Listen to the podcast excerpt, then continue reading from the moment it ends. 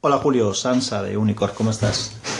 Pues mira, de esto que comentas de los, de los regalos, pienso exactamente lo mismo. Ya le comenté a Lobo hace un tiempo, también le contesté a Nacho en lo que propuso hace poco.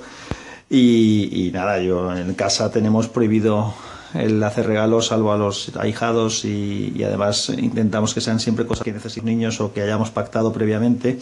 Entonces esa gestión que comentas tú de los regalos es necesaria. Entonces en los grupos de gente grandes del colegio y demás intentamos coordinarnos los padres de unos y de otros para, para hacer regalos que tengan un poquito más de sentido en vez de un montón de cosas que no valen para nada o que, o que son más despersonalizadas. Y no hay ninguna obligación de regalar como hay que dar cuando es necesario. Y punto. Y si no piénsenlo buenas tardes Julio de GEA de Yo estuve allí. Como ya anunciado en un calling que en este momento aún no ha sido publicado es decir que lo mismo se pierde porque el receptor del calling considera que no es publicable aunque creo que lo publicará Quiero hacer este segmento dedicado al mundo del regalo y la espiral de chantaje, como anunciaba en el calling, en el que al menos el mundo occidental está sometido. Para empezar, eh, me parece una barbaridad la cantidad de regalos que hay que hacer sí o sí, porque si no, no eres, un, no eres una persona presentable en sociedad. Por aniversario de boda, por Navidades, por Navidades varias veces, por Halloween, por mmm, que ha sacado buenas notas, por la primera comunión, por la confirmación, bodas, que entre pitos y flautas se van acumulando porque las personas nacen, crecen y se casan y hay bodas. Y resulta que cuando uno se quiere dar cuenta, el presupuesto en regalos es una barbaridad. Ese es el primer, primer paso. Segundo paso, la carrera armamentística que se produce. No puedo regalar algo de inferior valor al año anterior, porque no está bien visto.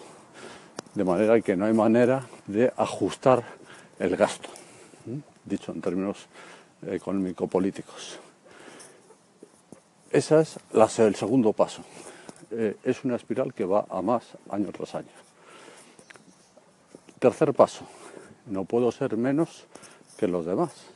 Entonces, si han regalado un camión así de grande, no puedo regalar un camión más pequeño, porque ¿qué van a decir?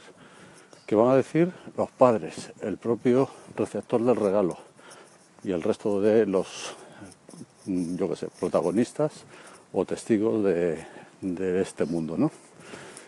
Por lo menos me ocurren estos tres, digamos, pinzas que están como apretando y presionando para que toda esta espiral, que en el fondo es un chantaje porque yo no puedo actuar libremente, sometido al qué dirán o al qué pensarán o a qué hombre más rácano o roñoso, lleva a verdaderas barbaridades en, el mundo de los regalos, que evidentemente no estoy contra los regalos, estoy abogando por un uso inteligente y razonable de los regalos.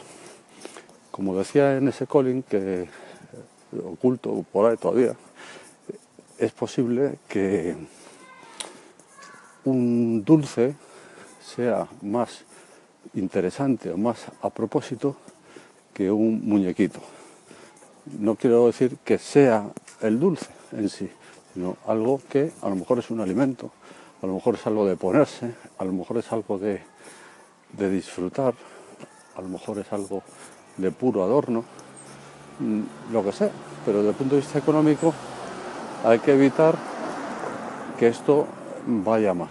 Y si el modo de regalar, perdón, el regalo, el hacer regalos es un modo de transmitir el afecto, que entiendo yo que tiene que ser eso, lo que se le quiere a una persona, o lo que nos alegramos por su felicidad, por el motivo que sea, también requiere poner, como ya se ha dicho en, en ese hilo de, de Collins y segmentos, requiere poner la cabeza y pensar entonces en la persona, no en mí, y en lo que a mí me interesa, sino en la persona.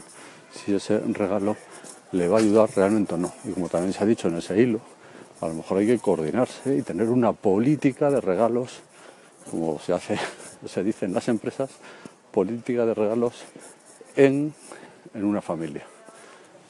Yo he sido protagonista, no sé si he sido el hombre malo, de este tema en relación con mis padres, que lógicamente su poder adquisitivo es el que es y tú no puedes seguir avanzando como si no pasara nada, porque aumentan los nietos o los sobrinos o lo que queramos, los hijos, nietos, y por lo tanto mm, un día ya dije, esto no tiene ningún sentido, no es una economía sostenible. Bueno, a ver qué me decís.